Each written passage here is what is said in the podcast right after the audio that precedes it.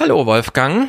Hallo Stefan, wir stehen hier noch vor dem Salon, sind Richtig? noch erquickt von einer musikalischen Woche mit dem Zapfenstreich, oder? Hast du es dir ganz ja. angesehen? Nein, nein, ich habe, ich habe diese Woche nur die ähm, Kondensate in den Abendnachrichten geguckt.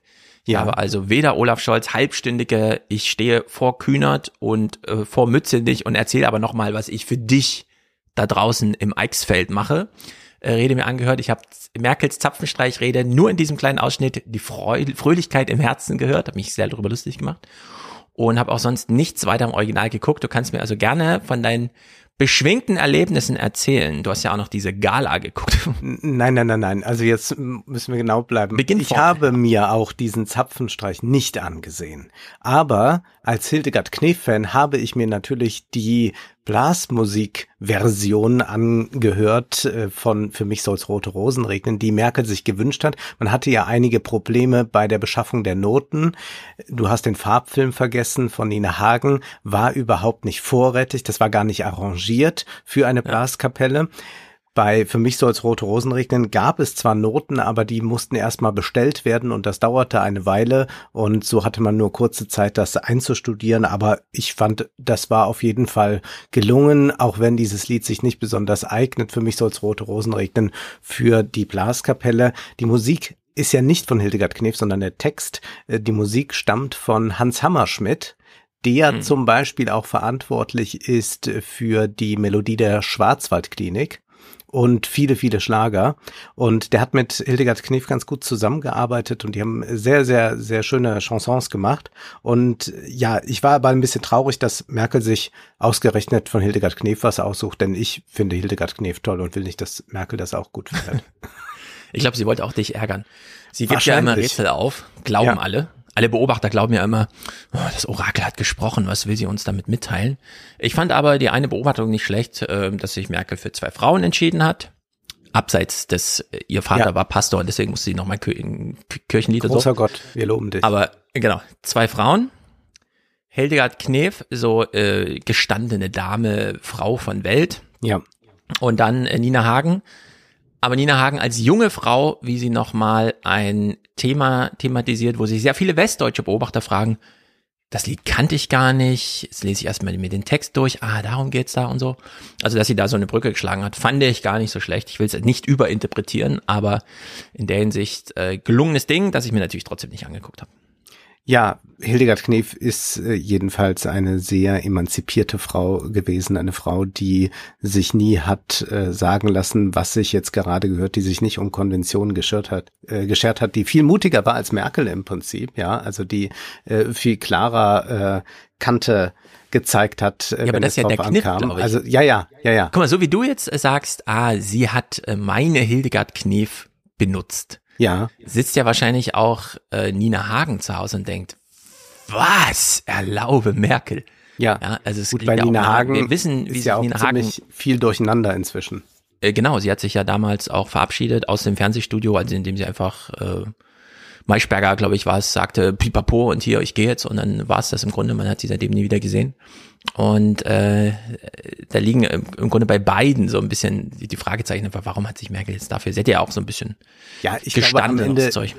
kann man da immer so groß hermeneutisch dran gehen und jetzt äh, Texte interpretieren und glauben, dass da irgendwas drinsteht. Es sind am Ende gerade bei so Hymnen wie für mich soll es rote Rosen regnen auch Lieder, die im Zweifelsfall auf jeden zutreffen ja, äh, genauso ja. wie Gerhard Schröder My Way genommen hat. Auch das trifft irgendwie auf alle zu. Jeder ja, kann immer glauben, er sei diesen einen Weg da gegangen. Und ich finde auch My Way ist ein bisschen zu groß. Also das kann man nicht machen. Also Frank Sinatra und Gerhard Schröder, das ist halt schon nochmal eine andere Kategorie, würde ich sagen. Ja, vor allem, wenn der My Way dann zu Gazprom führt und so. Ja, ja, genau. Also da muss man schon ein bisschen äh, vorsichtig sein. Der Auswahl für mich soll es rote Rosen regnen. Das ist auf jeden Fall ähm, auszuhalten und ja, dann gab's noch diese tolle Gala. Äh, die Bild-Zeitung veranstaltet ja immer eine große dreistündige Werbesendung im ZDF. Äh, ZDF räumt da dann Platz ein. Es ist total absurd. Und jetzt werden vielleicht Leute sagen, ja, aber die helfen ja nur den Kindern. Das hört man ja dann auch immer bei Twitter. Äh, liest man sofort, ja, aber die helfen ja den Kindern.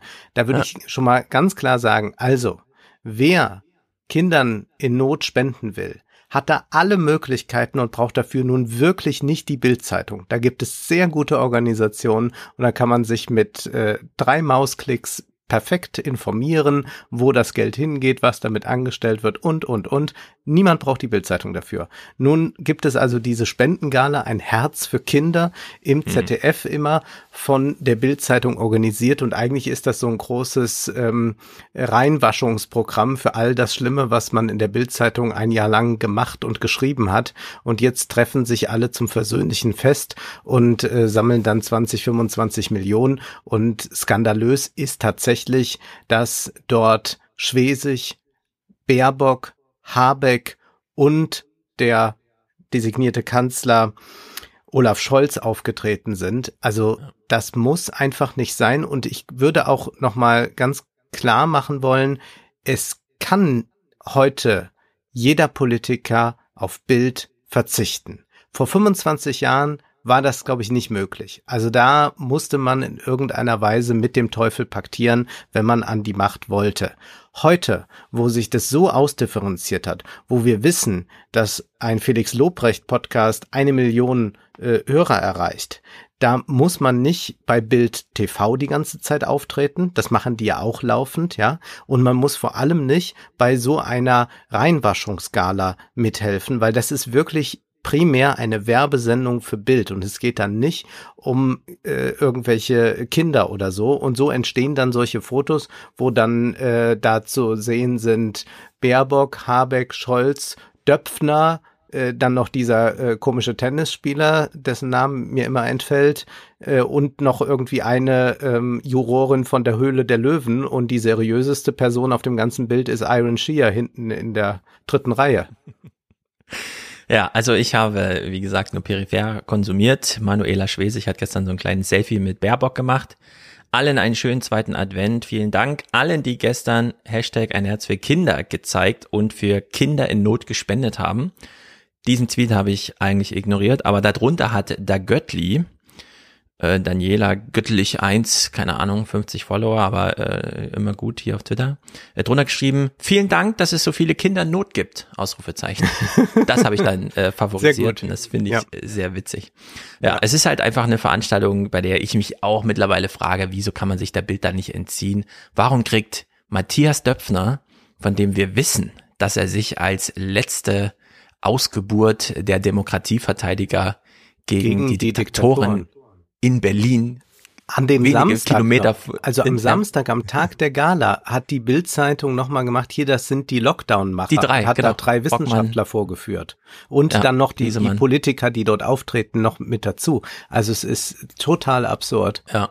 Also wurden sie erpresst, die Politiker? Ich frage mich das ernsthaft, ob wir bei der Bild hier noch was Schlimmeres vermuten müssen. Ja, oder es ist eine Einladung ist, gefolgt. Also äh, vulgär marxistisch könnte man noch sagen, ähm, die Knechte der Kapitalinteressen haben jetzt den Kotau geleistet. Also auch das ist so zu sehen. Ich finde es, ich finde es auf jeden Fall sehr dramatisch und ich finde auch dann, dass es ähm, eine ganz furchtbare Doppelmoral ist, weil all diese Politiker, die jetzt da aufgezählt wurden von uns, immer das Thema Hass im Netz ganz groß machen und dann treten sie auf dort, äh, wo wir es mit einem Platz zu tun haben, das jeden Tag aufs Neue wieder hetzt und ja. äh, was und bezogen auf Minderheiten und sonst was. Und ich meine, äh, dass da irgendwelche B-Prominenten auftreten und dass äh, Riccardo Simonetti wahrscheinlich alles machen würde, um ins Fernsehen zu kommen, das weiß ich ja. Und trotzdem schreit er dann noch, ich bin für Diversity oder so, aber das geht halt für Politiker nicht und da gelten andere Standards. Und das finde ich einfach skandalös, dass das und das muss einfach auch nicht mehr sein. Also ja. die Stimmen, die die gewinnen ja keine Stimmen damit und ich glaube, man könnte Springer viel stärker ignorieren und könnte Springer das auch spüren lassen. Äh, so wie Helmut Kohl früher einfach den Spiegel ausgesperrt hat und den Spiegeljournalisten sagte, hm. nö, ihr kommt hier nicht mehr mit. So könnte man das, glaube ich, sehr, sehr gut auch mit Springer machen inzwischen, denn die mediale Macht ist doch lang nicht mehr so groß und man sieht es ja auch, Springer verwandelt sich in einen anderen Konzern, in einen sehr mächtigen und erfolgreichen Konzern, aber die Macht der Beeinflussung ist nicht mehr so groß, wie sie gemacht wird mitunter. Ja. Ja, äh, da heißt es äh, von Donald Trump lernen äh, und äh, den Kampf aufnehmen gegen die Medien. Ich hätte mir von Annalena Baerbock wirklich gewünscht, dass sie mit sich nicht vereinbar, ihr Buch und ihren äh, ihr Wahlprogramm zum Thema Kinder äh, dort auslebt mit, oh, ich habe aber 27 Millionen gesammelt. Denn 27 Millionen, das ist dann doch ein bisschen peinlich. Wenn Springer wenigstens käme und äh, sagte, ja, der Chef hat bei uns eine Milliarde geschenkt bekommen und dafür keine Erb äh, ja. Geschenkungssteuer bezahlt, äh, dann ist eine 27 Millionen Einsackung nichts. Ja, das ja. ist ja, das ist ja peinlich eigentlich. Ja. Also ich bin ja auch immer sofort bereit, keine Steuern zu zahlen, wenn ich dafür dann zwei Prozent spenden soll. ja. ja, so ja, ist das genau, im Prinzip genau. dann. Ja. Dazu übrigens heute Gerhard Schick. Ich habe die Blätter gelesen, um es schon mal anzuteasern, bevor wir sagen, ich was sie auch gelesen, ja.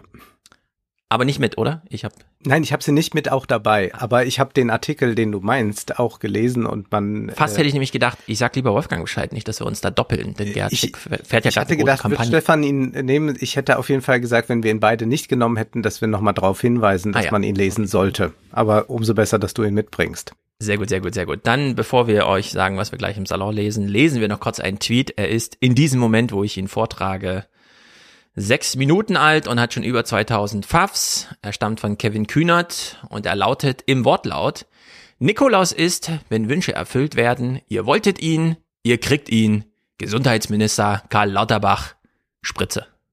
Für mich Emoji. wirkt es eher so, als sei Knecht Ruprecht bei mir aufgetreten und hätte mich ausgeschimpft. Denn ich wollte Karl Lauterbach nicht. Ich sage das ja ganz jetzt? klar. Ich gehöre nicht zu Lauterbach-Hassern oder so, aber ich kann diese äh, Glorifizierung äh, nicht ertragen und äh, finde sie auch nicht berechtigt und ja, ich hätte auch gedacht, dass es andere gute Gesundheitspolitiker in der SPD gibt, die dieses gibt Amt es? hätten gut ausfüllen können. Und ich bin mir sicher, dass es sie gibt. Es ist eine große Partei und man äh, hört ja auch schon mal von anderen Leuten, die sich zum Thema Gesundheit äußern. Also es ist ja nicht so, als sei da äh, Karl Lauterbach der einzige Berufene. Und ich finde, dieser Wahl nicht äh, besonders glücklich. Meine einzige Hoffnung, die daran geknüpft ist, ist, dass Karl Lauterbach, wenn er so ein Ministerium leiten muss, dann hat er nicht mehr so viel Zeit, um ständig im Fernsehen aufzutreten und muss vielleicht nicht auch noch in Comedy-Formaten rumspringen.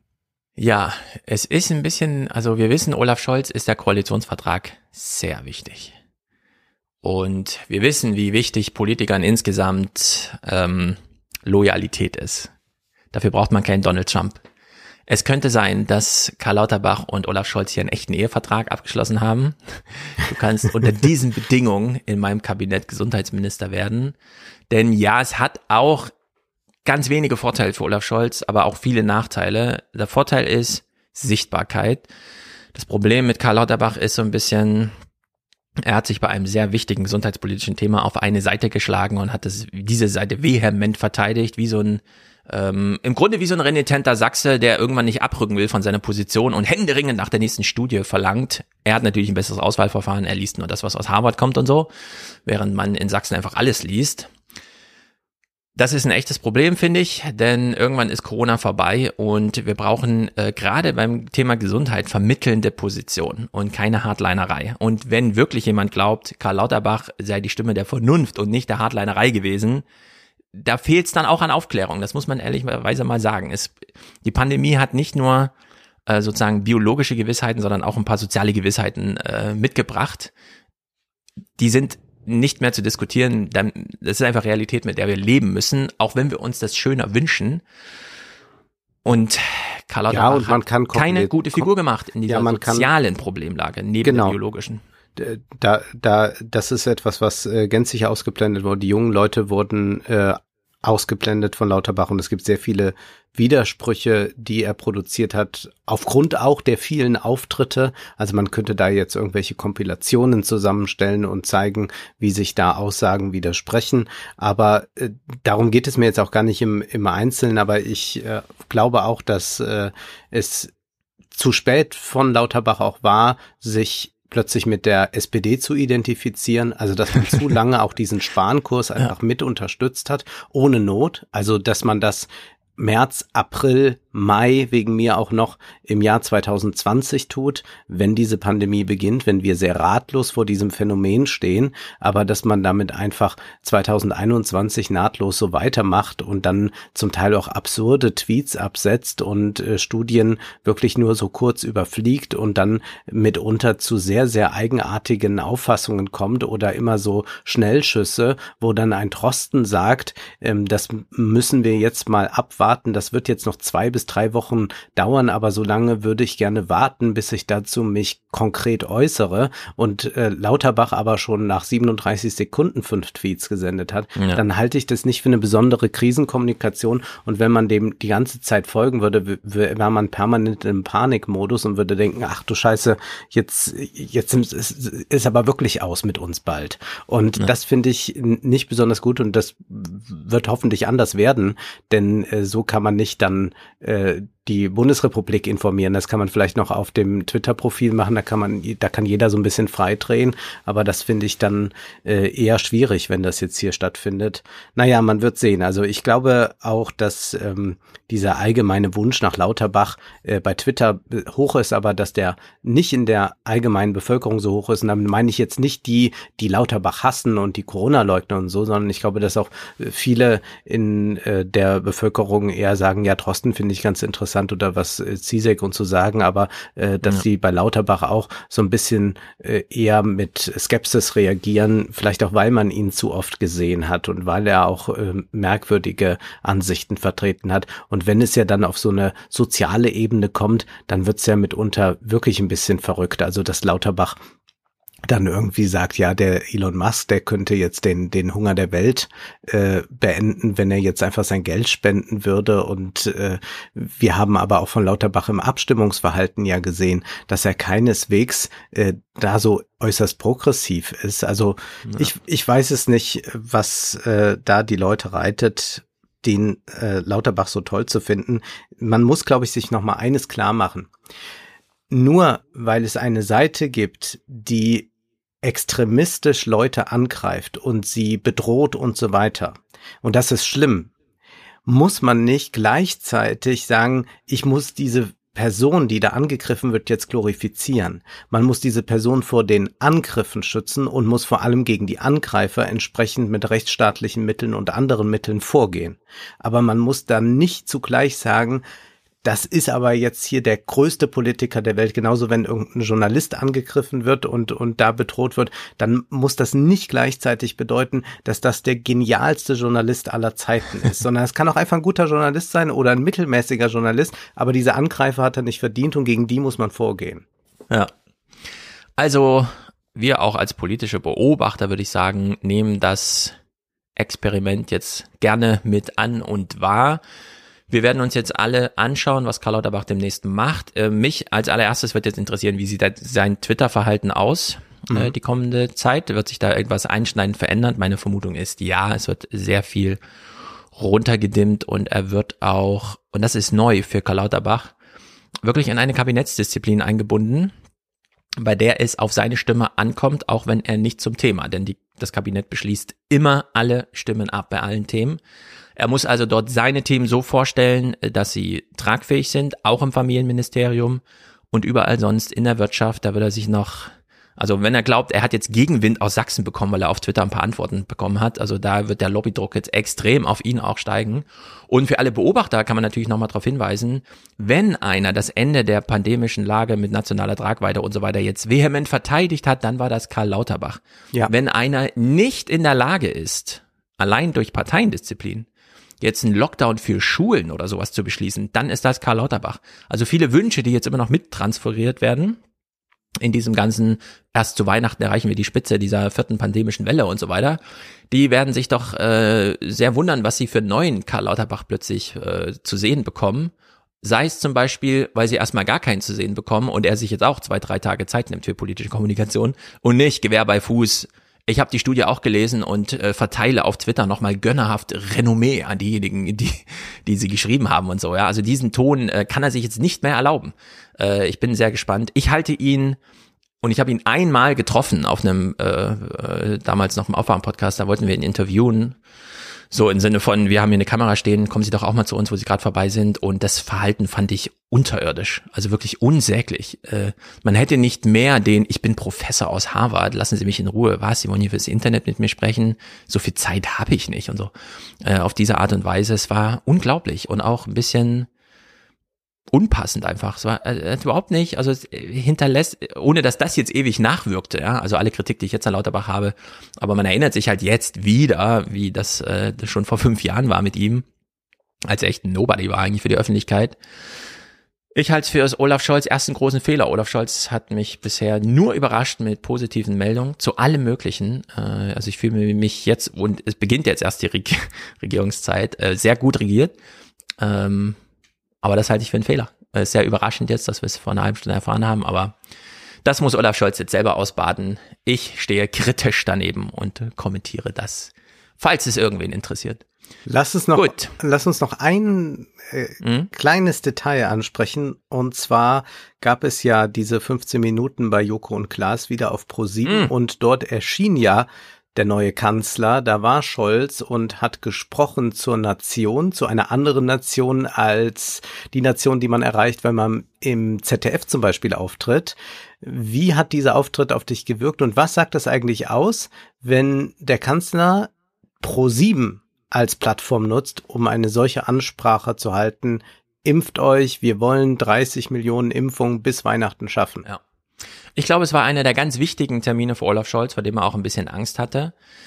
Er musste dazu eingeladen werden. Sie wären nie auf den Gedanken gekommen, glaube ich, im kommenden Kanzleramt ihn da vorzuschlagen oder so. Es war also eine Idee von ProSieben, vor allem Joko und Klaas, eine gute Idee.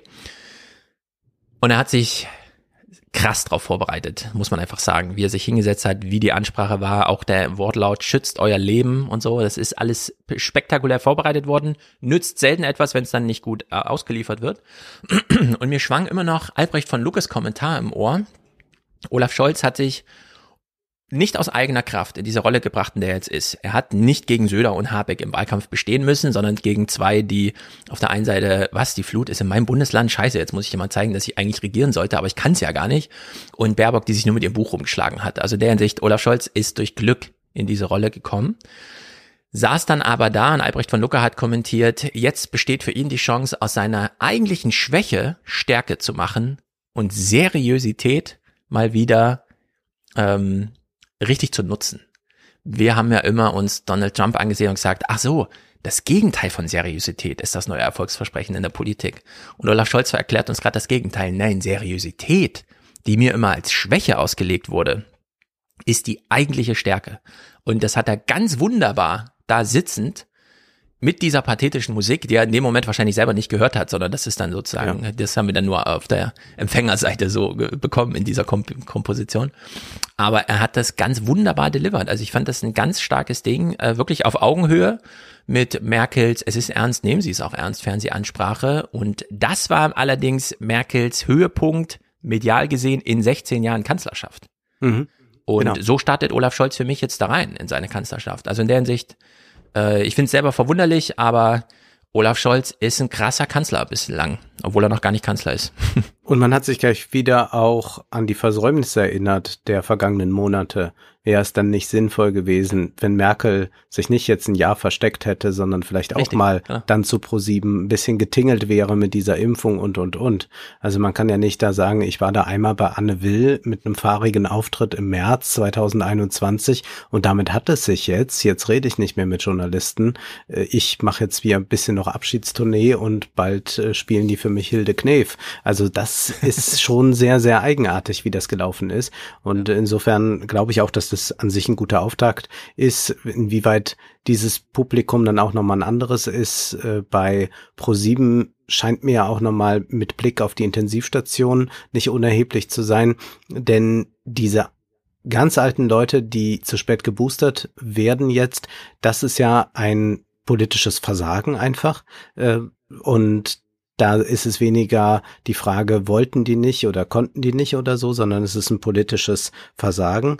Während wir ja jetzt sehen bei den Intensivstationen, dass sehr junge Leute dort auch sind, die ungeimpft sind, also die 40 Jahre alt sind und plötzlich immense Probleme haben. Und die erreicht man natürlich sehr gut über Pro7 und das ist dann auch was, was in Facebook-Gruppen oder so noch eine Rolle spielt.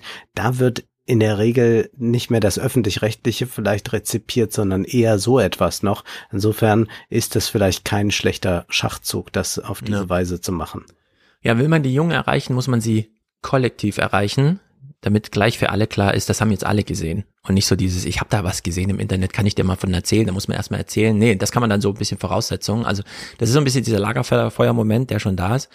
Und man soll sich keine falschen Vorstellungen machen, nur weil man immer hört, die Jungen, sie hängen nur im Internet rum und so weiter. Nee, die Jungen gucken Pro 7. Äh, also das Pro 7 Durchschnittsalter ist weit, weit jünger als das Facebook Durchschnittsalter, wenn man sich das Publikum in Gänze mal anschaut. Das Facebook Publikum ist größer und so, klar, aber äh, die Jungen schauen Fernsehen und die schauen das und auch die, die nicht Fernsehen schauen, bekommen dann mitgeteilt, was im Fernsehen zu sehen war. Schon allein, weil etwas, was im Fernsehen war, Thema war und sie als die einigen, einzigen Ausgeschlossenen im Kreise nicht wissen, was da passiert ist. Ja. Und ihnen das dann erstmal wie so ein Tratsch weitererzählt werden muss, was das alles nochmal amplifiziert. Ja, also da kommt dann nochmal mehr bei rum. In der Hinsicht äh, kein schlechter Stunt. Heute lesen wir Aaron Benanaf. Ja. Der arbeitet in Berlin an der Humboldt-Uni, glaube ich. Ja. Und hat über Automatisierung geschrieben. Er bekennt sich selbst als linke Socke. Wir sind alle sehr gespannt, was drinsteht in diesem Buch. Ich bin vor allem gespannt, was du gelesen hast. Denn ja, also es geht ja um die Frage, ist das jetzt so, dass die Roboter und die KIs und so weiter uns arbeitslos machen? Droht die Massenarbeitslosigkeit? Und da sagt Benanev, nein. Aber das Problem ist vielleicht ein ganz anderes, aber ebenso ja. großes, nämlich hier geht's ganz klar auch um die Krise des Kapitalismus, in der wir uns befinden. Und zwar eine globale Krise, nicht nur schwächelnder Westen oder so, säkulare Stagnation überall. Also das ist schon sehr erstaunlich. Er ist mhm. also nicht ein Autor, der einfach ein paar Thesen äh, aufstellt, sondern ein Autor, der sehr viel ausgewertet hat, der sich sehr viele Daten angesehen hat und dazu interessanten Schlüssen kommt, die wahrscheinlich auch Richard David Precht irritieren werden wenn er sie wahrnehmen Sehr. könnte. Würde. Es ist, genau, es ist äh, ganz vortreffliches äh, Material für die Rentenrepublik, denn diese Krise hat sehr viel mit Schrumpfung zu tun. Ja. Äh, irgendwann ist die Welt zu Ende, ausgereizt. Und äh, der gute Move, das gehen wir dann gleich im Detail durch, finde ich, äh, zu sagen, wir gucken mal in die Zukunft und machen Annahmen, indem wir uns die letzten 40 Jahre nochmal anschauen und neu erzählen. Fand ich sehr gut gemacht. Ansonsten, ja, urteilt dazu sensibel später. bei dir. Äh, ja, bevor ich äh, sage, dass ich Fassböhle lese, wollte ich nochmal sagen, ich lese auch Gerhard Schick, denn es ist ein ganz wichtiger ja. Text in den Blättern, Erbschaftssteuer, wie von Oligarchen bestellt. Das ist natürlich spektakulär. Ein ganz kurzer, ganz wichtiger Text. Ich bespreche ihn weniger, als dass ich wirklich kurz einfach die Sätze vorlese, die da drin von Relevanz sind. Äh, Gerhard Schick, selber jetzt engagiert bei dieser Finanzwende-Organisation, fährt gerade eine große Kampagne zum Thema Erbschaftssteuer äh, vielleicht verlinken wir das auch mal. Das ist nämlich wirklich nicht unbedeutend für uns alle. Äh, das sollte man sich dann auch mal im Detail über den Text hinaus anschauen. Dann Flasspöhler. Ja, sie hat das Buch sensibel geschrieben. Ich kann euch mein Urteil jetzt schon mal sagen. Äh, die etwas älteren Philosophen vom Schlage, Richard David Brecht, ähm, die Dorn, die kannst du auch noch mit dazu zählen, wenn du Wen? willst. Thea Dorn, die wird Thea auch Dorn. so damit dazu gezählt, obwohl sie wirklich auch keine Philosophin Gerz ist. Gerz Gobel, Flasspöhler, alle die Riege. Die haben im Grunde ihren letzten Auftrag, den sie gerade wahr machen, äh, sie zimmern sich aus ihren wirklich alten Meistern, die alle tot sind, Safe Spaces, in denen sie sich einmauern und jedes Mal, wenn man kommt und sagt, naja, Frau Flasspöhler, wollen Sie nicht mal ein bisschen hier Realität gewährlassen, Schon Nietzsche hat gesagt, Schopenhauer hat das auch gesagt, äh, Freud sowieso. Und jetzt lese ich nochmal Kant entsprechend und äh, dann sind Diskussionen üblicherweise zu Ende. Ich habe ja heute Morgen was gemacht. man sich auf Lektüre-Erlebnisebene. Ich habe heute Morgen was gemacht. Ich hatte noch ein bisschen Zeit, bevor wir aufnehmen. Mhm. Und dann dachte ich, ich lese mal die ersten 20 Seiten. Da gab es so eine Leseprobe zum Runterladen. Und ja. das habe ich dann gemacht. Und da können wir gleich ein bisschen. Sehr gut, sehr gut, sehr gut. Ansonsten, ähm, Ich schließe dann an mit Wolfgang Michal, der in dem Freitag nochmal über den Koalitionsvertrag eine Stilkritik losgeworden ist, mhm. dort aber den Halbsatz äh, fallen lässt, ja, es steckt auch ein bisschen was drin im Koalitionsvertrag und dann springen wir rüber zu einem anderen Text in der Taz, der mal in ganz kurzen Worten die Revolution im Familienrecht aufnimmt und es ist wirklich ein Spektakel, was jetzt in Deutschland ansteht einfach. Ich glaube, wir setzen uns an die Spitze der Welt. Es ist wirklich krass und auch absolut zu begrüßen. Kostet alles kein Geld, kein Budget, kann der Bundestag im Grunde äh, jetzt im Januar noch beschließen. Also wir sind sehr gespannt, wie schnell es dann damit geht. Und außerdem reden wir heute nochmal über das Gehen und wie gut es für das Gehirn ist, der Spaziergang. Ich möchte euch alle zu Neo-Spaziergängern machen, wie es im Text steht. Äh, man muss jetzt diese Bewegung starten. mhm. Prima. Ich werde noch vorstellen, Das Kapital ist tot von Mackenzie Walk. Die Autorin fragt sich, ob wir überhaupt noch im Kapitalismus leben. Dann hat Elfriede Jelinek, unsere Literaturnobelpreisträgerin aus Österreich, den Nöstreu-Preis für ihr Lebenswerk bekommen und sie hat eine sehr persönliche Rede gehalten, die wir uns ansehen sollten. Dann geht es diesmal nicht um Pasolini, das schiebe ich noch ein bisschen, weil es einfach zu viel wird, denn ich habe einen ganz grandiosen Text äh, gefunden über die MMT. Es war ja immer das Argument, die kann man nicht anwenden in Ländern, die zum Beispiel Entwicklungsländer sind. Und da ja. sagt der Autor, nee, so einfach sollte man es sich nicht machen. Man kann da schon sehr viel äh, mit, mit anfangen. Nein. Äh, nicht mit Bitcoin. Wir werden uns einen Text noch ansehen von Slavoj Žižek, den ich schon geteilt habe, den ich aber doch nochmal für wichtig erachte zu besprechen, nämlich wie ist denn das jetzt eigentlich mit den Impfungen und dem Eingriff des Staates auf unseren Körper? Äh, Žižek hat da wirklich ein paar sehr schöne Gedanken dazu. Und was wir uns auch noch ansehen werden, so als kleiner Appetizer, vielleicht hat ja äh, jemand äh, Lust, sich abends einen Drink zu machen. Wir schauen noch, was denn der Cocktail des Jahres 2022 ist. Sehr gut. Gibt's jedes Jahr ein? Ja. Aha. Sehr gut. Ich möchte, bevor wir dann gleich in den Salon gehen, noch kurz anmerken, ich habe mich sehr gefreut über alle Hinweise zum Thema, wie könnte man die Rentnerrepublik nennen, ohne die Rentner zu sehr in den Vordergrund im Titel schon zu stellen. Äh, das haben wir ja am Montag gemacht und noch hm. am Montag 18.45 Uhr, also eine Dreiviertelstunde, nachdem der Podcast veröffentlicht war, kriege ich eine Mail von Florian, der mir vorschlägt, das Buch Opa-Kalypse zu nennen. Und das ist natürlich einfach ein Spektakel. Äh, zwei Buchstaben ja. vertauscht und man hat es im Kern getroffen. Ich werde noch weiter sammeln bis Ende des Monats und äh, dann äh, dem Verlag die Liste einfach mal vorlegen. ich würde Apokalypse ja nehmen. Apokalypse ist, ist, einfach ein Spektakeltitel. Auch ein richtig, es ist äh, schön bescheuert, aber auch intelligent zugleich. Also das finde ich genau, toll. Es ist bescheuert und wahnsinnig intelligent. Es ist einfach grandios. Mhm, ansonsten sehr viele Wortspielereien mit Dämon, Demografie und so finde ich auch mhm. alles sehr gut. Ähm, also ich habe eine große Präferenz für einen Titel, der ähm, sozusagen äh, googlebar ist, wo man genau weiß, also mit damit kommt man auf Platz eins, weil es ist ist auf jeden Fall googlebar. Ja, und da ist ab Opakalypse einfach ein Spektakel. Also in der Hinsicht vielen Dank, Florian. Das hat mir den äh, Montagabend noch sehr erheitert äh, und allen anderen hunderten äh, Vorschlägen auf allen Kanälen, äh, herzlichen Dank, wird alles ordentlich ausgewertet und äh, fließt dann in die Inspiration ein. Gut, gehen wir mal in den Salon. Bis gleich. Bis gleich.